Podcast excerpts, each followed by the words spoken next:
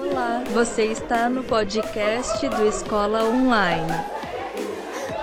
Oi, oi, pessoal. Boa tarde, Mari. Tudo bem com vocês? Como é que vocês estão? Boa tarde, GG. Boa tarde, galera. Sejam muito bem-vindos à nossa aula. Espero que esteja todo mundo bem. Que delícia, né, GG? A gente chegar e ter essa galera toda aqui esperando a gente, né? Pois Bom é, demais. E a, galera, e a galera animada, né? Olha só para você ver. Samira, boa tarde. Elisa, Gabriel, Bruna, Maria Vitória. Olha que tanto de gente. Olha que maravilha.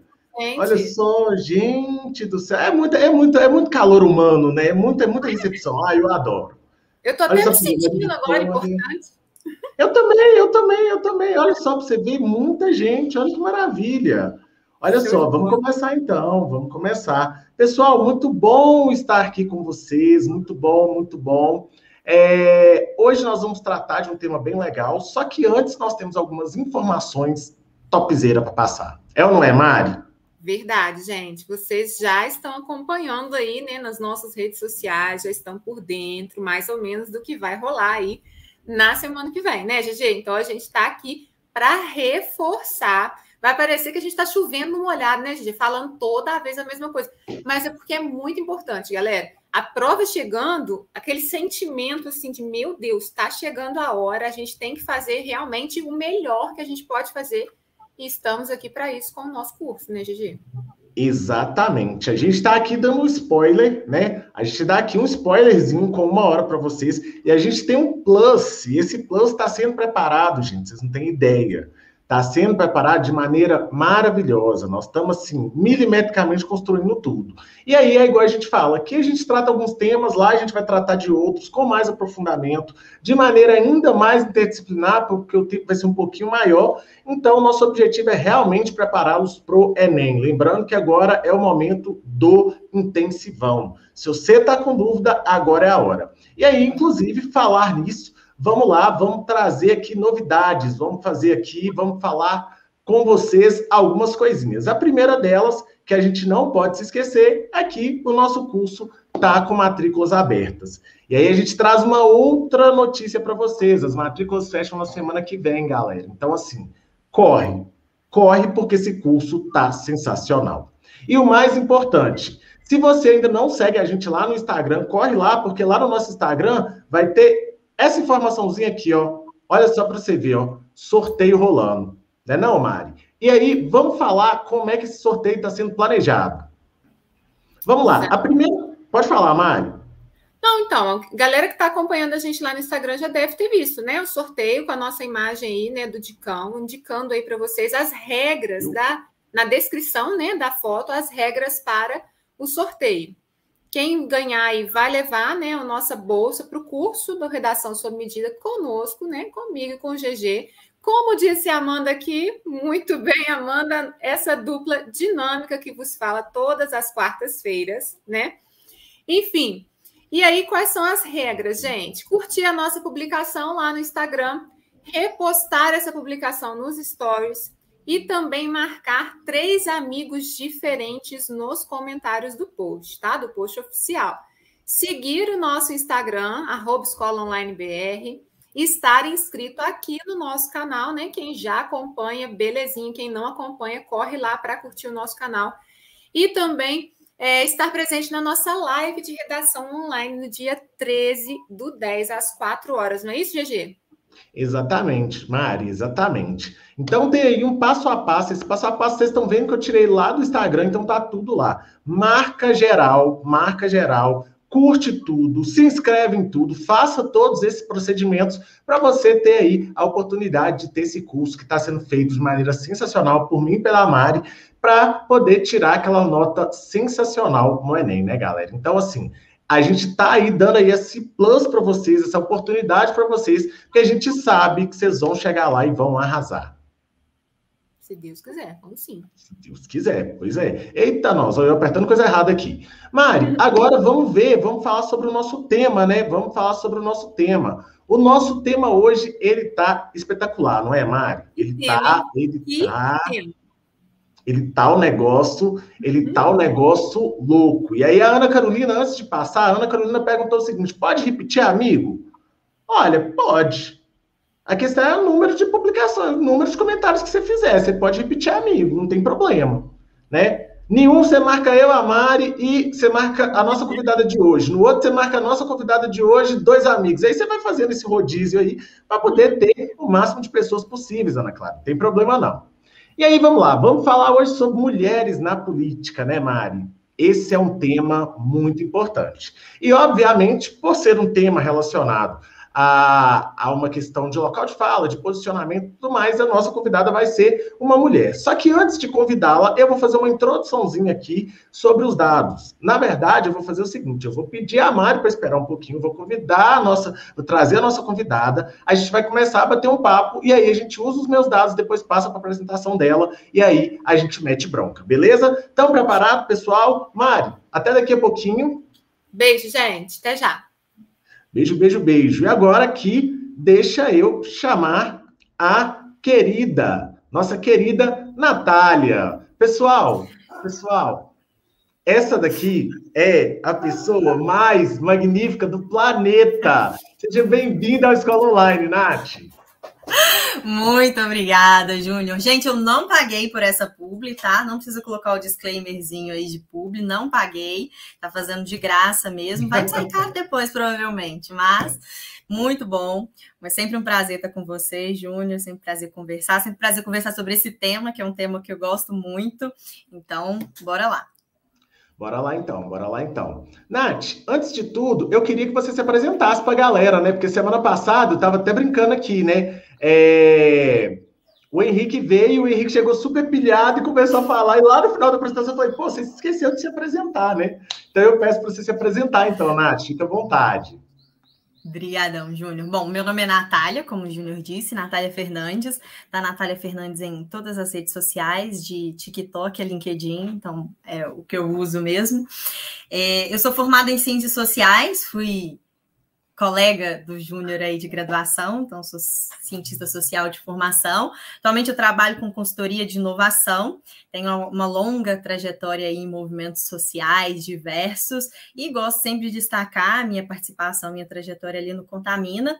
Foi um projeto que eu fui idealizadora e cofundadora, que é um projeto que tem como intuito justamente é, o desenvolvimento, a criação a potencialização de lideranças femininas, né? Então a gente trabalhava com lideranças femininas na Universidade Federal de Viçosa, no município de Viçosa, então sempre com esse viés aí de potencializar mulheres. Show de bola, show de bola. Vocês estão vendo a bagagem que esse serzinho está trazendo para a gente, né? E, além disso, é exatamente por esse todo esse histórico maravilhoso que a Natália tem aí, e não só por isso, por um engajamento também na área da ciência política. É uma cientista política exímia, galera. Tá, um, tá para nascer um ser humano assim. O que eu entendo, uh, modéstia à parte, mas o que eu acho que eu entendo de sociologia, a Natália entende dobrado de política, né? E aí é exatamente por isso que eu convidei ela aqui hoje para nos prestigiar. Lembrando que a gente está fazendo, só para só situar, a gente está fazendo os nossos blocos de atualidades em duas aulas, né? A gente acabou de falar sobre o bloco de ambiental, agora a gente vai falar sobre o bloco de política, sobre participação feminina, política pública, e depois a gente vai dando continuidade a isso. E aí agora eu vou subir o meu slide aqui para a gente poder bater um papo sobre esse conteúdo, né, Nath? E aí, é, para começar, não tem como a gente falar sobre mulheres na política sem falar de desigualdade de gênero, não é mesmo, Nath? Porque Exatamente. quando a gente fala sobre a participação da mulher num determinado lugar ou a ausência de mulheres em determinado lugar, a gente está automaticamente falando de violência. Olha o spoiler da minha aula de amanhã. Né? E aí, o que, que, vai acontecer? Nesse sentido, eu trouxe aqui, como de costume, alguns dados que eu retirei da página Gênero e Número. Eu vou começar a conversar com a Natália sobre esses dados, e aí depois eu tiro a minha apresentação e a gente vem com a dela, para que ela possa conduzir isso de maneira é, dá ter a liberdade dela para poder conduzir. Vou, vou, vou, vou, deixar as coisas bonitinhas, não. E aí, o que, que acontece? Para começar, pessoal, eu vou trazer aqui alguns gráficos. Então, novamente, assim como eu fiz na semana passada e na semana retrasada, eu trago dados de alguns portais que eu tenho pesquisado, e aí eu vou apresentar para vocês para poder ampliar o repertório sociocultural. Então, vamos lá, bora, let's go. É, o primeiro dado que eu tenho para trazer para vocês é o seguinte são os crimes sexuais relacionados, os crimes sexuais contra as mulheres relacionados ao período de carnaval em São Paulo de 2015 a 2019. Por que, que eu começo com esse dado? Eu começo com esse dado para a gente perceber que o local da mulher na sociedade brasileira, ou na sociedade como um todo, vamos ampliar esse conceito, ele é marcado por uma série de direitos que são retirados, e um deles é o direito civil, o direito de ir e vir. Né? E aí a gente vai ter, numa situação específica, como é o Carnaval de São Paulo, que é um dos maiores carnavais do país, a gente tem esses dadozinhos aqui que eu trago para vocês. E aí eu vou dar um zoom para vocês poderem acompanhar aqui comigo, e vamos ver aqui é, o que, que esses dados vão falar. O primeiro deles vai falar sobre o número de estupros que aconteceram durante o carnaval. A gente vai ter aí que durante o carnaval o estupro de vulnerável chegou aí a 53%, percebendo que em 2019 a gente teve um, um esses dados voltam a crescer e o estupro ele tem um declínio, mas ainda assim a gente tem aí 46% desses estupros acontecendo durante o carnaval. Imagina só, você está lá pulando, curtindo a festa e pá, você é violentada sexualmente. Então, isso é muito agravante, porque isso fala das possibilidades que as mulheres possuem. E aí, logo em seguida, a gente tem outro dado que vai chamar, outros dois dados que vão chamar muita atenção da gente. Um deles vai ser o de importunação sexual, que é o fato de passar a mão, de chamar de gostosa, esse monte de, de, de carga, de violência simbólica e psicológica que está aí. E o último também está ligado com isso, que são os atos obscenos, mostrar dedo, fazer gestos dos mais diferentes possíveis, né?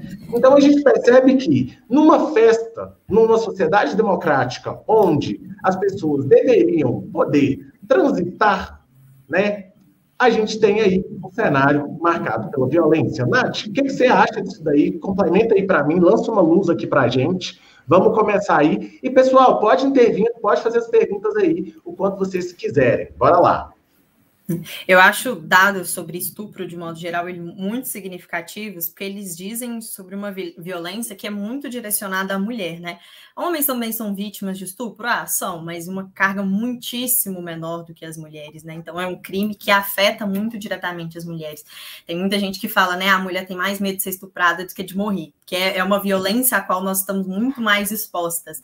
É, e que simbolicamente vai tratar sobre essas questões do tipo, o corpo da mulher não é tido como propriedade dela, né? Então a gente tem uma festa que é conhecida, querendo ou não, é para essa coisa da diversão, mas também precisa estar na rua, com pouca roupa, pô, é o auge do calor, eu tô aqui morrendo de calor agora, dezembro, imagina até o carnaval, né? Então vai todo mundo pra rua, com pouca roupa, vai beber, vai curtir. É uma festa que tem esses, esses é, elementos como parte dela. É, e em tese isso é normal, mas ao mesmo tempo é, é uma festa assim, que quase como entendido que é, as mulheres estão ali na rua é, à disposição dos homens, né? Então eles têm ali que chegar e pegar. E aí, a hora, momento que ela fala, não, não é bem assim, é, aí um, existe a incidência né, do aumento desses, desses crimes, né? Então, ou seja, como assim você vai me dizer não? Como assim você vai me dizer não no carnaval, né? Que é a festa da libertinagem, da curtição. É, então, acho que, de modo geral, os dados sobre estupro já são é, muito significativos, e acho que quando a gente fala no carnaval, isso fica ainda mais explícito, né? Porque como que você fala, né? Não, ah, não, não no carnaval. Então, é, essa violência aumenta ainda mais, assim, e vai dizer simbolicamente sobre essas questões é, do gênero, né? Como que os diferentes gêneros é, têm acesso a diferentes coisas dentro da nossa sociedade, e aí até mesmo a diversão, que os gêneros têm diferentes acessos até mesmo à forma de se divertir. E aí, Nath, é, uma colocação que eu acho importante para a gente pensar também é que se esse direito, né, vamos pegar aqui, é uma festa, um espaço público, e a gente priva ali um direito que ele é, antes de tudo, social, e ele também vai ser civil. Um é o direito de ir e vir, o segundo é o direito à segurança, né? Uhum. Isso priva as mulheres de ter acesso a esse direito. E aí eu pergunto: se isso está acontecendo numa festa pública, como é que isso acontece no cenário político? O que, que você acha? Me lança aí, porque isso vai, vai lançar luz sobre o próximo dado que eu vou trazer. Se isso, é, eu acho que é sempre aquilo, né? Se isso acontece é, nos espaços públicos em que está todo mundo vendo, imagina nos momentos em que não tem ninguém olhando. Então, acho que, que fica essa provocação, né? Imagina um momento que não tem ninguém olhando, como que não é? Muito pior.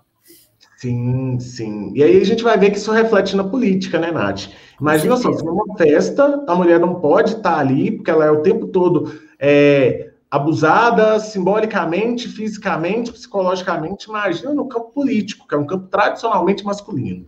E aí, versando sobre isso, né, pensando sobre isso, eu trago um outro dado que eu quero mostrar aqui para vocês, pessoal, que é da última eleição, que vai ser o número de cadeiras ocupadas por homens e por mulheres na Câmara e no Senado. Olha só para você ver, vou dar um zoom aqui. Vamos lembrar que a Câmara tem são 213 ou 231. Eu tô, tô com dúvida nas duas últimas, nos dois últimos números, mas eu creio que é 231. Tem 231 cadeiras na Câmara dos Deputados. 15% são ocupadas por mulheres. Esse quadradinho roxo aqui, ó, essa partezinha roxa. E aí, o que eu trago para vocês é o seguinte: olha só, as mulheres elas estão ocupando aqueles espaços ali, e aí a gente já resolveu, inclusive na pauta, quando a gente vai discutir o feminismo lá na nossa aula de sociologia, a gente até resolveu uma questão que fala sobre cota de mulheres, e aí ainda assim a gente tem uma subrepresentação das mulheres. E aí a gente volta com aquela coisa, né? Quais são os motivos que levam as mulheres a não se envolverem com a política, né? Olha só para você ver, a gente tem 200 e cacetada aí de, de, de cadeiras disponíveis e a gente tem 15% delas ocupada por mulheres. Então, isso aí chama muito a nossa atenção, incomoda muito. E aí, quando a gente vai olhar no caso do Senado, a gente vai ver que esse número se mantém. A gente tem 16% aí de mulheres no Senado, isso na eleição de 2018, e 84% de homens, ou seja, os homens continuam assegurando aí as suas posições é, hegemônicas dentro da sociedade. E aí, Nath, volto para você de novo. Fala para mim, que, que, qual é a fonte disso daí? Qual é o problema disso? De onde isso vem? Explica para a gente. É, só um adendo, é pior ainda, são 513 deputados. Nossa, e as mulheres são e as mulheres são 15%, ou seja, é, é, ainda menos do que a gente imaginou, né? É, então, assim, é realmente muito difícil. Na minha apresentação trago alguns dados sobre isso também, mas os nossos índices de representação feminina são, são baixíssimos, né? E aí vai dizer sobre o lugar que a gente entende que é o lugar da mulher na sociedade. Então, existe um lugar social para a mulher, para o gênero feminino, né?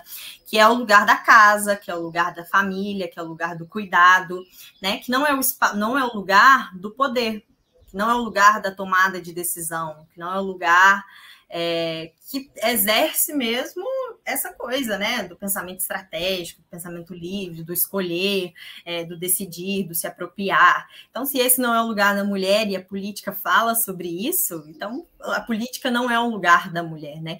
Então, quando a gente fala de representação feminina, acho que a gente tem um pouco disso, é, de não entender a política como um lugar de mulher, isso é um elemento.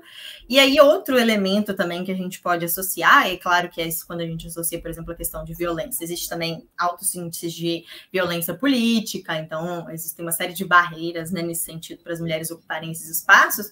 Mas um dado muito importante, né, porque sempre que a gente vai falar disso, é, surge alguém para dizer assim: ah, mas é porque as mulheres não querem. É, e quando a gente vai conversar com as mulheres, a gente percebe que elas realmente não querem. Porque para a mulher entrar na política significa entrar num lugar em que ela vai ser muito mais do que os homens é atacada, vai sofrer muito mais violência do que qualquer homem. Assim, a gente pode dizer que a política não é o lugar mais calmo e tranquilo do mundo, já é um lugar agitado, assim, de nervos à flor da pele para qualquer pessoa. Então, para a mulher é um espaço muito mais violento. E é também um espaço de sobrecarga. Então, quando a gente pensa nesse papel social da mulher, então a mulher já tem uma série de funções e a política para ela sempre entra como um a mais né? Então ela vai ser questionada, vai dizer, ah, mas você não vai, é, não vai ser esposa, você não vai ser mãe, né? Como que fica o seu cuidado com a casa, como fica o cuidado com o seu marido, seus filhos ficam com quem quando você faz reunião, né? E aí se ela abre mão disso, ah, não tem interesse, quero me dedicar à minha carreira, seja minha carreira profissional minha carreira política. É, e aí vai surgir o questionamento, poxa, mas você não é uma mulher completa, você não sabe direito o que é ser mulher, porque você não, não se realizou enquanto mulher, porque você não se tornou mãe. É, então existe, existe assim essa barreira, né? Por isso que a gente fala assim, que falar de, de participação da mulher na política não é só falar de ter esses lugares no Congresso, etc. É falar de toda uma estrutura que precisa ser favorável para que a mulher ocupe esse espaço, né? Aí a gente entra, é, divisão sexual do trabalho, né? A gente entra nessa, nessa questão de, sei lá, divisão de tarefas em casa e uma série de outras coisas que vão afetar diretamente nesse, nesse aspecto, né? Então, você precisa ter as condições favoráveis para que a mulher ela ocupe esses lugares na política, É, mas também você tem que ter as condições sociais para que ela possa fazer isso sem sofrer. Porque para os homens isso não significa abrir mão da vida pessoal, por assim dizer. E aí a gente cai numa outra máxima, né, Nath? Que é pensar que os banheiros femininos na, na, no Congresso e no Senado só foram colocados em 2016, né? Olha só para você ver, 2016 está ali, gente. 2016 está ontem, né? E aí a gente vai ter aí os banheiros femininos sendo inclusos no cenário, no Senado e no Congresso só em 2016, ou seja, ali já é um, isso daí já é um tipo de violência simbólica gigantesca. Isso aí fala assim, olha, você não é para você estar tá aqui, você não pode nem usar o banheiro, porque não tem para você, né? Eu acho que isso, é, isso ainda é mais problemático. E aí, a gente traz também, Nath, algum, algumas situações mais contemporâneas, né? É, na CPI da Covid, por exemplo, há uma semana atrás, se eu não me engano, teve uma das, uma das senadoras que estava lá, que ela foi acusada de histérica, né? De estar tá alterada. O cara vira e fala assim: olha, você está você tá alterada, você, tá, você é histérica. E a gente vai ver como que utilizam-se, como que acusa a moral da mulher quando quer insultá-la na política, né? Entra exatamente nessa questão da violência política, da violência política de gênero, né? Porque os mesmos comportamentos são taxados de forma diferente para homens e mulheres. Né? Então, uma mulher que se impõe muito, que é muito assertiva na forma de falar, né? muito decidida, muito eloquente, ela é tida como arrogante, ela é tida como snob. É... Louca. É, louca, né? Se ela se posiciona é, ela é louca, se ela se afeta, né? Que é essa coisa que a gente fala de você está vivendo um ambiente ali, esse ambiente te afeta, te afeta emocionalmente, isso é normal, né? Nós somos seres humanos, né? Então, esse ambiente te afeta, se te afeta, você já, como se diz, está de TPM, se é histérica, né? Não sei o quê, enfim, é, existe uma série de elementos assim que, que vão vão ser categorizados de formas diferentes para homens e para as mulheres. E aí entra na, na, na violência, porque assim, absolutamente nada que a mulher faça tá bom. Entendeu? Você chora, você é emocionada, você é muito sensível, você não tem pulso firme para estar na política. Mas se você tem pulso firme, aí você vira né, é, a dama de ferro, mão de ferro, né? A mulher que não é mulher, você é muito frígida, né? Você é grelo duro, você é uma série de outras coisas. Então, você, você tem uma série de adjetivos pejorativos para adjetivar as mulheres de forma ruim, negativa, independente de qual seja o comportamento. O problema é que ela é mulher. E aí, aqui, Nath, tem uma pergunta da Samira, e eu vou projetar ela, fique à vontade para responder. Ela traz a seguinte pergunta: Educação sobre a política nas escolas poderia ajudar a criar uma sociedade futura mais consciente sobre essa questão de que o gênero na política não importa? Mas ele importa. Essa é a questão, Samira. O gênero na política, ele importa. Tudo que diz é, sobre o ser humano, ele importa. E quando a gente fala sobre mulheres na política, eu acho que não é, é suprimir as nossas diferenças, mas permitir que as pessoas possam ocupar esses espaços de poder apesar delas. Né? E aqui a gente está falando de mulheres na política, mas é uma discussão muito semelhante a gente poderia estar fazendo sobre negros na política, sobre LGBTQIA+, na política, sobre indígenas na política. Então, nós temos uma sociedade que é, é enorme e diversa, mas nós temos espaços de poder que não, não refletem essa diversidade. E é, o desafio é justamente a gente conseguir mostrar é, que essas diversidades podem, devem estar representadas. Então, a gente tem uma ideia de que esse gênero e esses outros demarcadores sociais, eles importam, é, eles importam assim, é, eles são negativos para estar na política, né? Mas eles são importantes, porque é, existem questões sobre ser mulher, né, e sobre ser negro, e sobre ser pobre, sobre ser, LGBT, que vão ser importantes na hora de você tomar decisões. Recentemente ficou muito famosa a questão dos absorventes, né? E isso precisou de uma mulher estar tá na Câmara. Isso é uma questão nova. É, existe até documentário no, na Netflix, acho que é Absorvendo o Tabu, é um, um documentário é, um, consideravelmente mais antigo, mas que fala sobre isso, sobre a pobreza menstrual e etc. É, é, eu auxiliei numa campanha para vereadora no ano passado, e a gente estava discutindo sobre a questão do atendimento de né, ginecologista e obstetra é, aqui na cidade. Isso é uma coisa que um homem dificilmente sabe, sabe? Que falta ginecologista no posto de saúde. Então, essas questões, na verdade, elas são importantes para a política, só que a gente tem que entender que elas são importantes de forma positiva, não negativa. O fato de uma mulher ser uma mulher não é ruim para ela, sabe? Não é ruim, não, não compõe ela como uma candidata ruim, pelo contrário. É, torna-se mais interessante, né? E aí a gente acaba tendo alguns padrões, acho que vai dizer, enfim, sobre outras coisas, sobre as nossas estruturas, etc. Mas a gente acaba tendo ideias, é, como é um político, o que, que é um político e etc. A gente tem que quebrar um pouco esses padrões e entender que todo mundo pode, pode ser, pode estar ali. Show de bola, Nath, show de bola. A Amanda também deixou um comentário aqui. Vamos passar o comentário da Amanda. E a Amanda diz: Muitas pessoas usam o fato do impeachment da Dilma para dizer que a mulher não sabe e não consegue governar um país. Ali, na questão do impeachment da Dilma, já é verídico que o impeachment da Dilma foi uma violência de gênero, né? Foi o machismo que tirou a Dilma dali, né? É, quando a gente vai analisar, é, a, inclusive os, as declarações dos deputados e tudo mais, dos senadores e deputados, a gente vê que a agressão é contra a Dilma, a postura da Dilma como mulher, né? Querem que ela seja torturada novamente. Cara, olha isso, né? É, e aí, de quebra, eles pegam, vai lá e maqueiam e falam assim, não teve pedalado fiscal, né? Mas aí, Nath, comente pra gente. Não, eu acho que é isso, assim, na verdade, o impeachment da Dilma é, deixa claro que é uma questão mais de gênero, né? Porque presidentes bons e ruins, homens, a gente tem ao longo da história, e a maioria não sofreu impeachment mesmo sendo ruim. Então, acho que não é essa questão. Eu não vou lembrar os dados agora, Amanda. Eu posso pedir para o Júnior trazer para vocês depois, mas tem alguns, é, alguns dados que vão tratar sobre essa questão de mulheres à frente de cargos de poder, que vão dizer. É, aí são dados, eu acho que quando vem essa discussão, são bom, é bom mostrar essas pesquisas, né?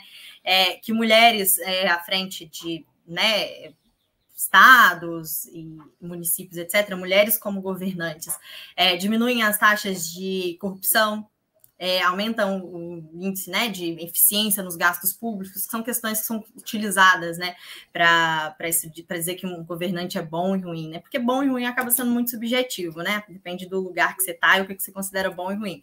Mas é, vamos dizer que tem essa, essa influência de mulheres como gestoras é, nessas questões de gastos e investimentos públicos. Então, eu não tenho agora de cabeça, mas existe uma pesquisa que vai dizer sobre isso especificamente. Eu acho legal, legal de, de destacar.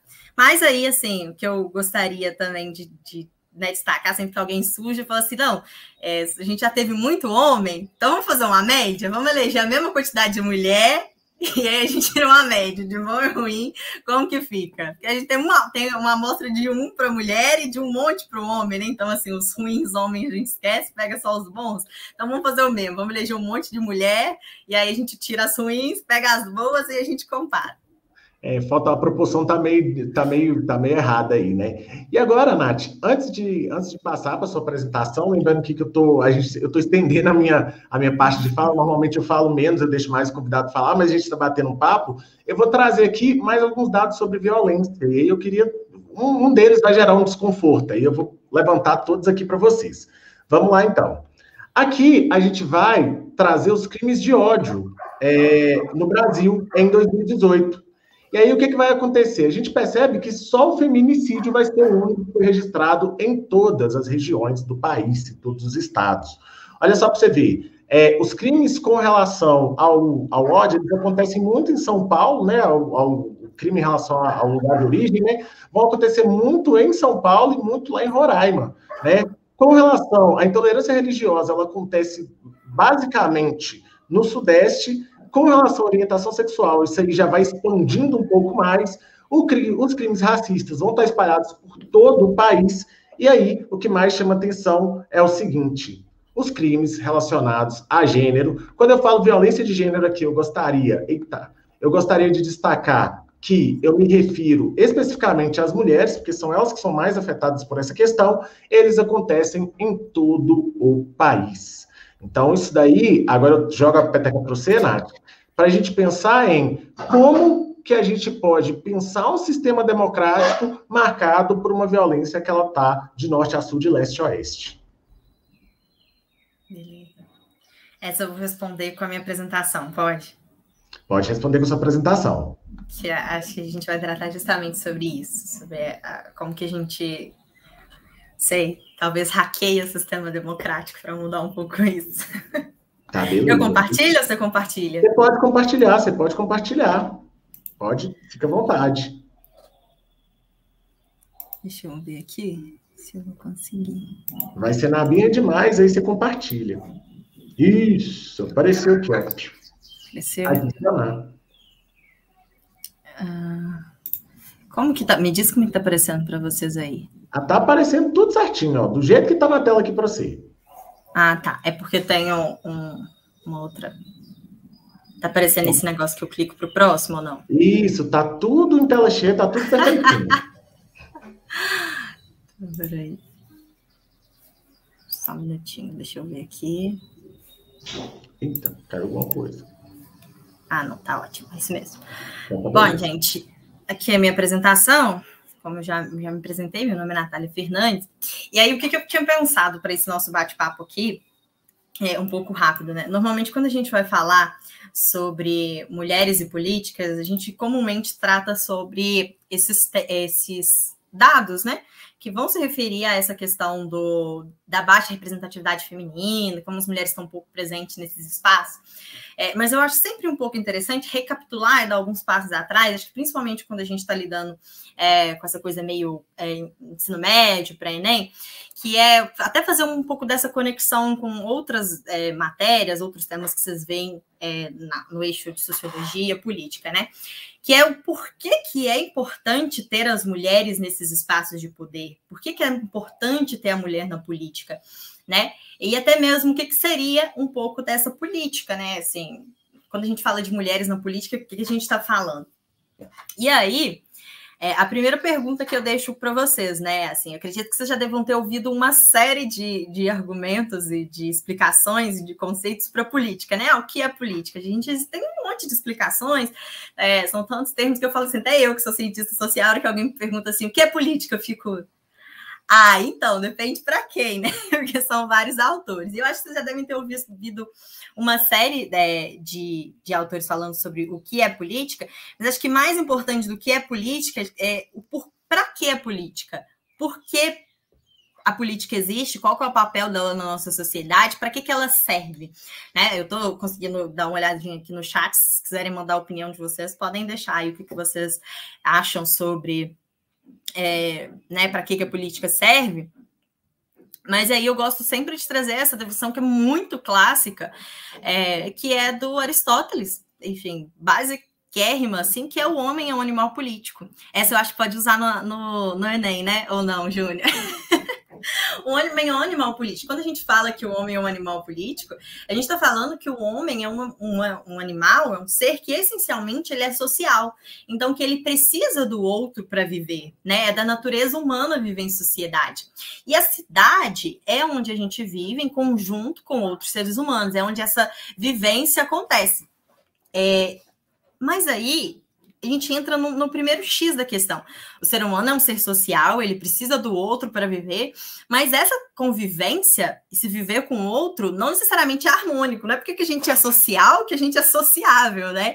É, não quer dizer que, não, só porque eu preciso do outro, mil flores, amo pessoas, não necessariamente assim. Essa é, dependência, ela é muitas vezes conflituosa. É, e esses é, conflitos, né, eles tem um diferencial, que é a sua forma de resolução. Então, assim, os outros animais, eles também são são seres assim, existem outros animais que também, que também vivem em bandos ou em sociedades, mas quando eles têm conflitos, só existe uma forma de resolver, que é a porrada. Então, eles partem para a briga, é isso aí, quem vencer, venceu, quem não vencer, morreu. Mas para o ser humano, não necessariamente é assim. Então, às vezes, os seres humanos partem para a violência, partem. Mas a gente tem uma outra forma de resolver os nossos conflitos, que é dialogar, que é raciocinar. Então, nós somos seres que, além de sociáveis, nós também somos seres pensantes. Então, a gente vive em sociedade, isso às vezes significa entrar em conflitos, mas esses conflitos não significam necessariamente a, a, a violência, porque a gente consegue é, resolver esses conflitos ou parcimoniá-los de outras formas, né, através do diálogo e etc. E é para isso que a política ela é criada, para regular os conflitos. Então, assim, em essência, a gente pode dizer que a política ela serve para isso, para regular os conflitos. Ela é um exercício de poder, claro, mas que tem como objetivo regular os conflitos que surgem na nossa sociedade. E aí, enfim, é, a nossa política ela vai passando por estágios assim, né? É, então, se, e a nossa formação de estados também. É, então a gente vai ter ali primeiro, né, grupos menores de pessoas, esses grupos vão crescendo, e à medida que esses grupos vão crescendo, a gente vai criando instituições, instituições políticas, ou seja, instituições, diferentes tipos de organização humana que vão ter esse, esse intuito, né, que vão ter é, esse objetivo, que é o de regular esses conflitos, de promover esse diálogo entre os seres humanos, entre as pessoas, para que é, a gente possa, enfim, chegar em consensos, em decisões que sejam melhores é, para diversos de nós, né, diversos dos integrantes dessa sociedade. É, e por que, que eu estou falando isso? Porque dessas diver, é, diferentes é, instituições, dessas diferentes conformações sociais, vão, ser, vão surgir diferentes formas de participar da política. Então, é, a gente às vezes pensa, né, quando fala de política, muito necessariamente, ah, eu vou me eleger, né, vou virar vereador, prefeito, deputado, etc. e tal, mas existem outras formas de participação social e política. É, e dentro dessas outras formas, é, vou passar aqui, e dentro dessas outras formas, a gente vai ter formas de intervir e participar politicamente. É, então, trouxe aqui uma série delas, né? A gente tem aí conselhos temáticos da cidade, orçamento participativo, audiência pública, acompanhamento das sessões legislativas, portada da transparência, serviço de informação cidadão, conferências temáticas, articular engajar-se em coletivos e sociais. Isso aqui é também, ao mesmo tempo, um pouco, talvez, uma provocação, um convite para vocês que ficam pensando que, ah, sei lá, talvez eu queira participar um pouco mais politicamente, mas eu não sei como, né? Ah, eu não tenho vontade de me candidatar, e etc. Fica aí, né? Essa reflexão. Existem outras formas de participar politicamente, de ser, de ser ativo, mas também existem outras formas de regular a ação política.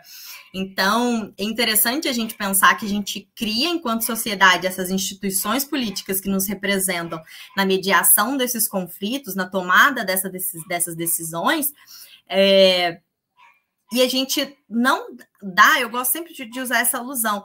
É, você eleger um político não é assinar um cheque em branco. Não é porque uma pessoa foi eleita seja presidente do país que ela pode fazer qualquer coisa. Né? E existem mecanismos para a gente regular isso e até mesmo para a gente dizer: opa, peraí, isso aí eu te elegi, mas isso aí eu não gostei, não. Volta atrás, vamos mudar aqui. Né?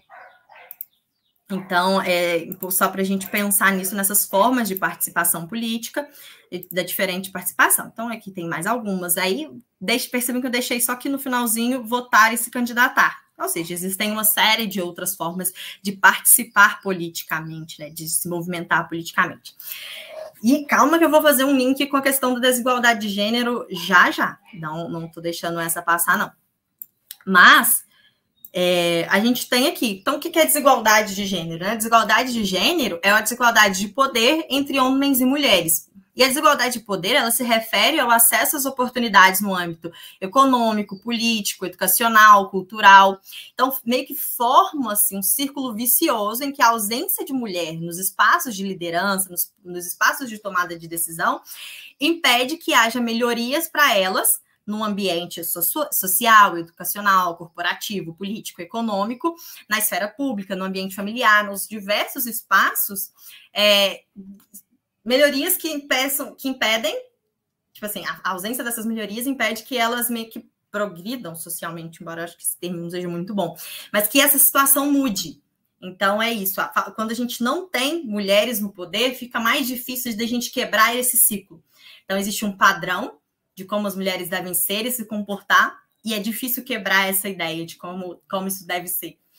Né? E aí trouxe uma porrada de dados para vocês verem aí. As mulheres são 51% da população brasileira, né? Quando 52%, esse dado vai sempre dando uma variadinha, mas é isso aí. não muda muito, não. 50%, 51%, é, sempre se mantém essa, essa metadinha, metadinha. E aí tem esse dado aqui que vai falar que, enfim, o Brasil é um dos países é, que é mais desiguais para as mulheres, então tem rankings aí, está sempre, sempre mal posicionado, gente. A gente vive no nosso dia a dia, né? A gente pensa, ah, é difícil, mas não é tão ruim, né? Pelo, sei lá, a gente tem esses estereótipos, né? Não é a Arábia Saudita, mas a gente está mal, a gente tá, tá bem ruim, tá, tá quase lá. Então, a gente às vezes se ilude um pouco, mas em relação aos outros países do mundo, a gente está bem ruim.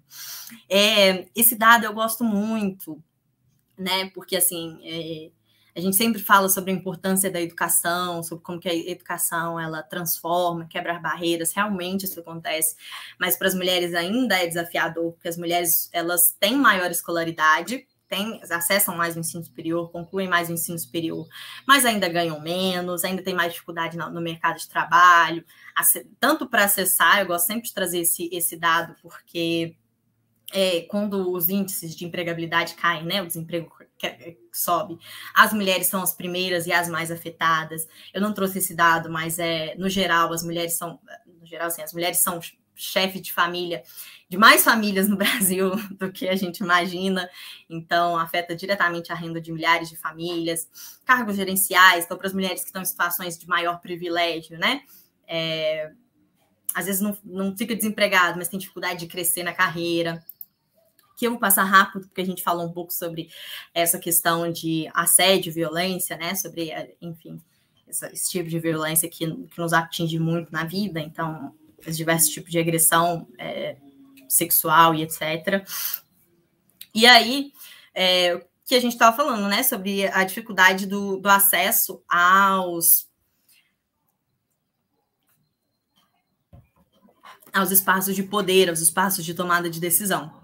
É, e eu acho sempre interessante destacar isso, que a gente tem 27 unidades federativas e 21 nunca elegeram governa uma governadora, né? Então a meta agora é eleger uma outra mulher para presidência e, sei lá, eleger uma mulher para governadora de Minas, nunca tivemos. Eu sou de Minas, eu não, não, sei de onde vocês estão falando, mas a grande chance é que os estados de vocês também não tenham mulheres nesse, nesses espaços. Então, assim, as mulheres estão sempre subrepresentadas, é, têm sempre mais dificuldade para acessar esses espaços, para fazer parte dessas instituições que, que representam é, a, a tomada de decisão. E isso é importante porque a subrepresentação feminina na política, ela gera consequências que refletem na idealização, na construção e na execução de políticas públicas que consideram as questões do ser mulher. Então, vocês lembram lá atrás, na hora que eu estava respondendo a Samira, se eu não me engano? É exatamente sobre isso daqui. Então, quando a gente fala sobre a ausência de mulher nesses espaços de poder e de tomada de decisão, a gente está falando da ausência da de representação dos problemas e das questões de mais de 50% da população brasileira, né? Vamos colocar 50% aí para ser mais ou menos justo. Então, assim, é uma, um grande contingente de pessoas que não estão conseguindo ser ouvidos e ter os seus conflitos resolvidos. Então, assim, como que a gente fala numa, numa sociedade é, livre, plural, diversa, que não tem essas características representadas e ouvidas e com suas demandas resolvidas e atendidas, né? É, e por isso que é importante, quando a gente vai falar de, de mulheres na política, a gente falar sobre ter mais mulheres nos espaços de poder, mas também de ter uma maior participação política das mulheres nos outros espaços que não os institucionais. Porque se não deixam, ou se existem tantas barreiras para a gente acessar né, é, as câmaras de deputados, etc. Então, eu acredito que é um caminho assim, fazer bem mineiro, né? E comendo pelas beiradas e tomando esses outros espaços, esses outros espaços de cobrança, de tomada de decisão, de fiscalização. E aos poucos a gente vai consolidando uma imagem, né? Vai, vai proporcionando essas transformações sociais para que a gente possa também né, é, galgar os caminhos para fazer, enfim, essa transformação e ocupar também os lugares institucionais. Então é importante sempre a gente pensar, quando a gente fala de mulheres na política, a gente pensar na subrepresentação, é, pensar nesses desafios, mas também pensar na representatividade, na participação da mulher nos outros espaços. E é isso, participação política é um direito de todos, mas ainda mais importante para aqueles que querem diminuir as desigualdades e resolver os problemas que percebem na sociedade. Lembrando que sem diálogo não há política e sem política não há sociedade. Perfeito, Nath. Sensacional. Nath, é, temos aqui no chat algumas perguntinhas do pessoal e eu vou projetá-las aqui para a gente bater um papo. Né? A primeira delas vai ser da Maria Vitória, que ela vai perguntar o seguinte: como que a gente pode fazer para acabar com essa desigualdade de gênero diante dos cargos políticos? Gente, peraí, começou uma música aqui da nada a ver. Vocês estão ouvindo a música também? Não. Não, tá tudo bem. Seu áudio está perfeito. Pode seguir. Seu áudio está perfeitinho, pode seguir. Não, começou a tocar uma música no Spotify do nada, aí num, não, num fone não, não, aqui, eu tava ouvindo no Spotify, e eu falei assim, que é isso, gente? Não, não, tá tudo é... bem, pode continuar. Maria Vitória, essa é a pergunta do milhão, né? Assim, estamos querendo descobrir a resposta para ela também. Mas, assim, eu acho que a primeira, a primeira coisa, Nath, é a gente pensar numa, numa, numa transformação social mesmo, né? Isso vai é. desde a educação, as instituições, a, a, a, religião, a própria política. É que fica tão grande que fica é, abstrato, né? É, essa é sempre a minha questão, porque quando a gente fala dessas mudanças, a gente está falando do quê? De uma mudança estrutural. Sim. A gente está falando de mudar uma sociedade e uma sociedade que funciona dessa forma há milênios. Então, a gente precisa de uma, de uma mudança tão grande assim em tantos aspectos da nossa vida é, da nossa existência como sociedade que se torna abstrato. Assim, olha, a gente precisa de um mundo novo, quase completamente diferente.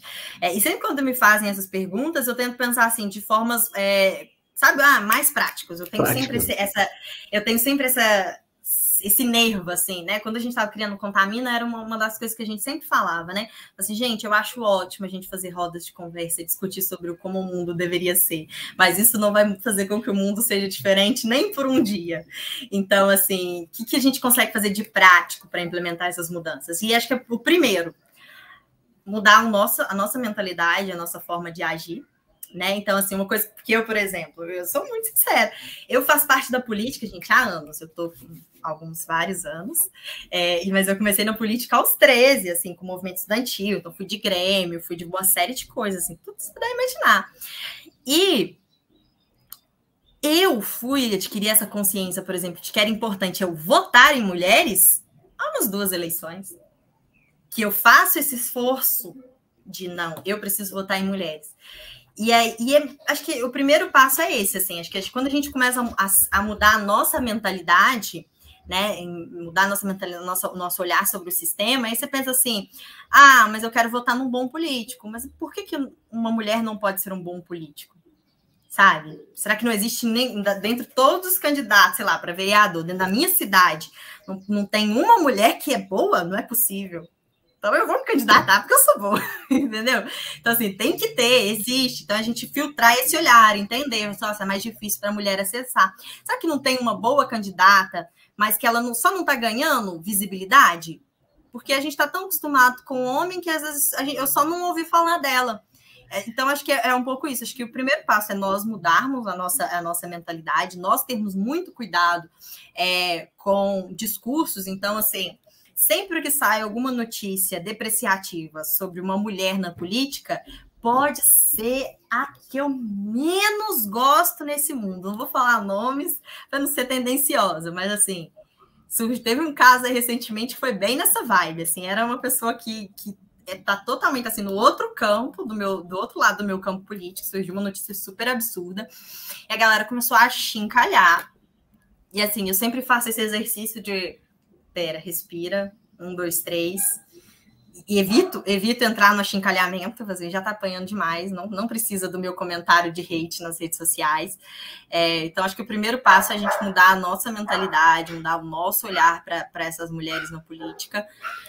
E trabalhando, acho que é um trabalho de formiguinha, porque assim, a, a realidade é essa. Agora, em termos macro, ah, e tudo bem. Ah, termos macros. Olha, seria interessante que a gente tivesse uma legislação é, mais efetiva, mais dura sobre a questão, né? A gente tem já uma reserva de cotas é, para as mulheres como candidatas, mas seria interessante que, além da reserva de cota, é, a gente tem uma reserva de, de financiamento para as eleições mas não é praticado, assim, dinheiro, então essa mulher, ela, ela se elege, mas ela não tem dinheiro para fazer campanha, e dinheiro com, ganha eleição, gente, dinheiro ganha eleição.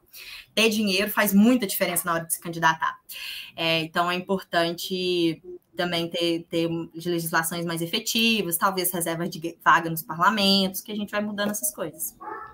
Perfeito, Nath. E aí, a Maria Vitória ainda continua o comentário dela, ela fala, ó, veja, acredito que quando uma mulher é, entra na política, logo de cara, com vasta masculinidade, ela acaba desistindo.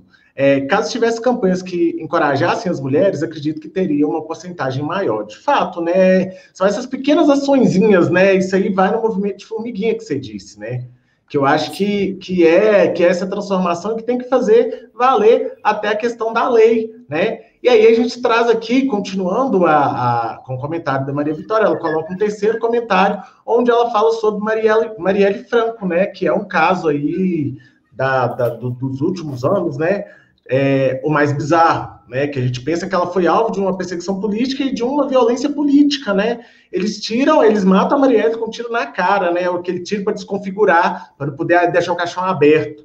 Né? E aí a Maria Vitória ela vai falar aqui, né, que é um crime de ódio praticado por homens, né, e que tirá-la da política, né, é, está mobilizando aí outros elementos, né? Então, eu acho tão importante um comentário, não vou me estender, eu prometo, mas muito rápido aqui, só para dizer que esse comentário da Maria Vitória, ele mostra a importância da participação política em outros elementos, porque a Marielle, ela surge como uma ativista social, então ela incomoda muito por esse, esse movimento social que ela faz também.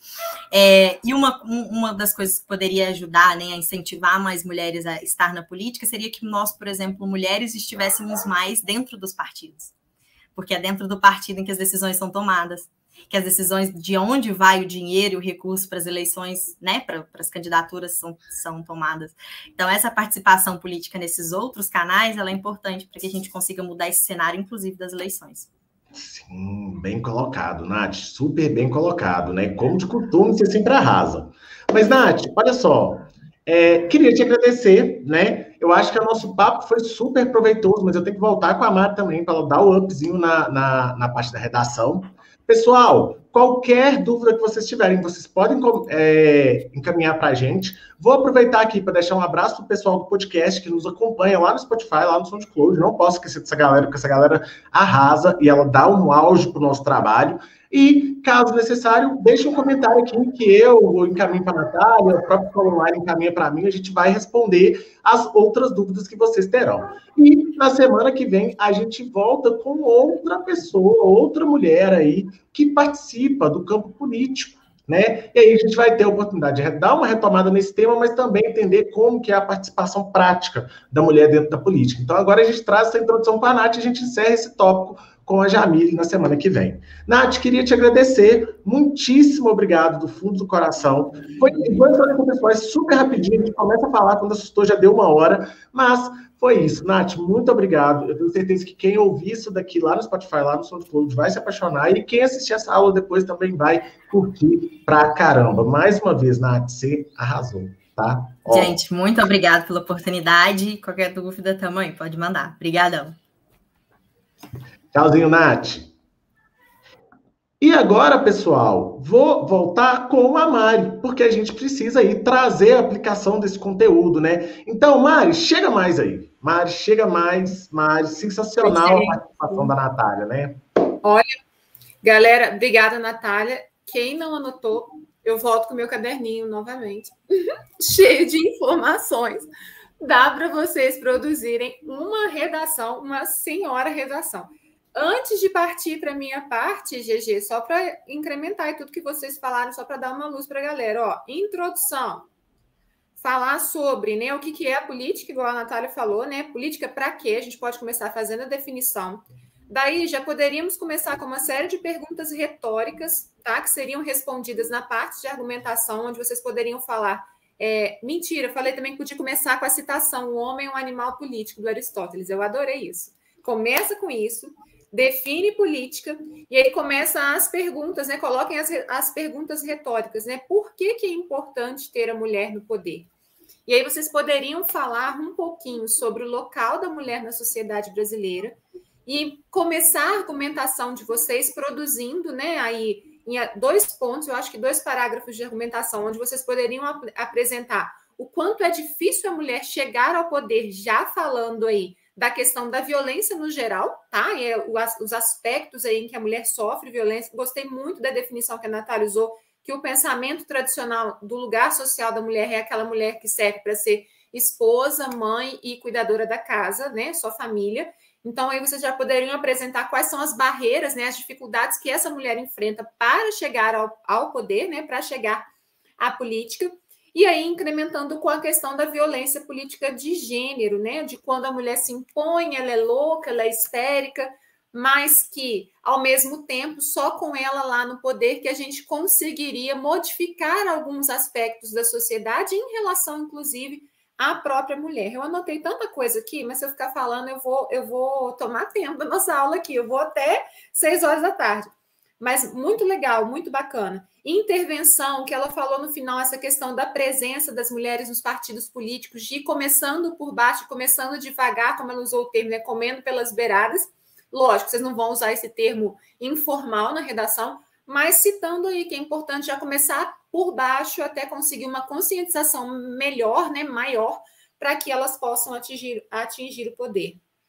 Hum, deixa eu ver. Acho que é isso. A questão da legislação mais efetiva, aí fica muito difícil a gente colocar uma proposta de intervenção onde a gente vai agir diretamente né, com o poder público, né? Tipo, ah, cabe ao governo fazer uma campanha, porque não é muito interessante para o governo fazer uma campanha para inserir a mulher. Então, a gente teria que pensar nessa proposta de intervenção aí. A Maria Vitória falou que anotou um monte de coisa, igual você. Isso, Maria Vitória, faz isso, tá? Eu acho que a gente já segue aí por um caminho muito bom que a gente vai anotando os dados. Nossa tempestade de ideias é só produzir depois. Galera, a minha parte hoje vai ser bem rápida, eu prometo, porque é a competência 4. Vamos falar sobre a parte de coesão e coerência. E isso nós já vimos lá na nossa aula de linguagem. Nós vimos todos os, os recursos né, de coesão, por referenciação, por retomada, etc. Acho que vale a pena voltar naquele material um pouquinho, mas só falar sobre a, competência 4 em si, como ela aparece para a gente na, no manual do estudante para redação. Olha, ela vai avaliar se o repertório que vocês têm, né, os recursos que vocês têm, são diversificados e se esses recursos são utilizados de maneira adequada para contribuir à organização, é, para a organização e compreensão das ideias apresentadas. É aquilo que eu falei com vocês lá na nossa aula, gente vai sair do ponto A na história, né, na sua defesa, e vai chegar no ponto C, liga tudo aí nesse meio do caminho para que nada fique perdido, nada fique solto. E aí a gente cai até um pouquinho com a nossa aula da semana passada, onde a gente pode usar elementos introdutórios no nosso, nos nossos parágrafos para deixar tudo alinhadinho, tudo bem coeso e coerente. Então, por exemplo, apresentar uma, o primeiro parágrafo, né? A gente coloca lá, primeiramente, e apresenta tudo bem coerente. No próprio parágrafo de argumento, a gente coloca em segundo lugar, então aqueles termos que a gente usa para fazer referência né, à, à ligação, ao nexo dentro do texto. A utilização de conjunções, olha, o que eu acabei de falar, preposições, pronomes relativos, advérbios e locuções adverbiais também é avaliada na redação do Enem. Afinal, esses elementos são capazes de mostrar que as ideias são, não aparecem soltas. Então, nada na sua redação, jamais, em hipótese nenhuma, pode aparecer de forma solta, tem que ter nexo. Elas estão relacionadas justamente para ajudar na condução de uma linha de raciocínio. Então, tudo isso aqui, ó, que nós trabalhamos lá nas nossas aulas de linguagem, uh, tudo isso aqui lá na parte de linguagens vai interferir na nossa escrita da redação, justamente na competência 4. como eu ligo tá, as ideias dentro do texto. Só recordando, esse material tá lá no material de coesão e coerência, olha, a coesão funciona como pecinhas de encaixe que conectam frases e ideias, só trouxe a definição. Vai ser o resultado, então, da disposição e da correta utilização das palavras que propiciam a ligação entre as frases, os períodos e os parágrafos, ou seja, quero dar uma ideia de contradição, usar um conectivo bonitinho lá, um conectivo adversativo, né, bem, bem é, colocado dentro do texto. Ah, eu vou começar o meu parágrafo de conclusão, então vamos lembrar lá dos conectivos de conclusão, portanto, é, logo. Então, saber ligar esses conectivos para fazer sentido dentro do texto. Vai colaborar com a sua organização, ó, competência 4 purinho, e ocorre por meio de palavras chamadas de conectivos, entre outros recursos. Os outros recursos, galera, não vou repetir aqui o que nós já vimos na aula de coesão e coerência lá na linguagem, tá? Então, volto no material de linguagens, dá uma olhadinha lá na questão de sinônimos, de referenciação direitinho, para que vocês é, possam recordar esses elementos, tá? Já a coerência vai ser a relação que se estabelece, vou colocar aqui, porque eu não coloquei, né? Coerência. Relação que se estabelece entre as partes do texto, criando uma unidade de sentido. Ela é o resultado da solidariedade, da continuidade do sentido, do compromisso das partes que formam esse todo. Está, pois, ligada à compreensão, então, olha, vou facilitar para o meu examinador lá na banca a possibilidade de interpretação daquilo que se diz, escreve, ouve, vê, desenha, canta, etc. Ou seja, a minha redação tem que ser é, o máximo, né, o mais clara possível para que o meu examinador compreenda, para que ele interprete exatamente aquilo que eu quis dizer. Não tenha brechas para dúvidas. Para que um texto seja coerente, então, ele precisa ser lógico, Portanto, não pode haver contradição entre nenhuma das partes que compõem tá, o texto. Além disso, é preciso considerar o tipo de linguagem, e aí é bem já clássico, né? Redação do Enem, linguagem culta, é, tipo de texto na, lá dentro da estrutura né, do texto dissertativo argumentativo, introdução, desenvolvimento com dois argumentos e parágrafo de conclusão e o destinatário da mensagem. Nesse caso, vocês estão escrevendo para a banca examinadora, então vamos ficar atentos aí para cumprir tudo. Pontos importantes, olha. Primeiro, a competência 4 vai avaliar a coesão do seu texto em basicamente três aspectos. Então, eu vou marcar até com o meu marca-texto aqui, para não surgir dúvida, galerinha. Olha, se você repete demais as palavras, sejam elas conectivos ou expressões dentro do seu texto, a adequação de acordo aí, né, com que aquilo que você pretende dizer, no caso, defender uma opinião, e a presença expressiva de elementos coesivos. Se você sabe utilizar os elementos coesivos, se você sabe aquilo que dá ideia de adversidade, aquilo que dá ideia de condição, o que, que é de conclusão e assim por diante. Outro ponto, olha, Todo elemento coesivo traz consigo um significado e para não ser descontado, você deve utilizá-los corretamente. Aí eu quero usar um é, portanto, e aí sem querer eu vou lá e coloco um entretanto. Portanto e entretanto tem valores semânticos completamente diferentes. Então, cuidado. Ah, professor, é impossível acontecer isso. Não, é possível sim, porque quando a gente está escrevendo, a ideia está vindo, você vai colocando no papel e às vezes você nem se dá conta, né, que sem querer usou um entretanto ali no lugar de um portanto. Por isso, é importante saber quais os significados contidos em cada um dos conectivos, como visto a seguir, e mais importante, utilizar somente os conectivos conhecidos. Gente, aqui eu quero chamar atenção só para uma coisa: não tenta falar difícil, tá? Eu sei que a gente pensa assim, não, quanto mais difícil usar uma palavra difícil que vou chamar atenção. Não, porque às vezes o corretor nem ele sabe o que significa aquela palavra. Então vamos naquilo que é básico, mas que vai deixar o seu texto com, sem risco de ser incompreendido, tá? Acho que é bem mais tranquilo. É possível. Olha, vou aproveitar, já vou responder aqui o Gabriel. Professor, usando um vocabulário mais simples, é possível tirar mil? Super possível, Gabriel. Mega possível, tá?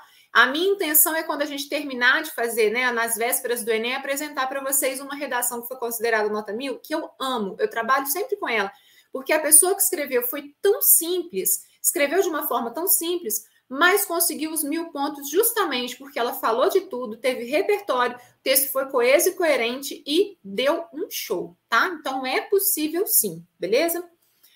Outra coisa, da mesma forma que acontece com a escola de vocabulários, com, com os conectivos é igual. Não existe hierarquia ou conectivo melhor do que o outro, tá vendo, gente? Olha quanto é importante. Não tem hierarquia nenhum melhor do que o outro. Então, olha, cai aí no que o Gabriel falou. Eu preciso de usar uma, um, um conectivo super difícil de conclusão. Não, cara, vai lá, uso portanto. Não tem um melhor que o outro.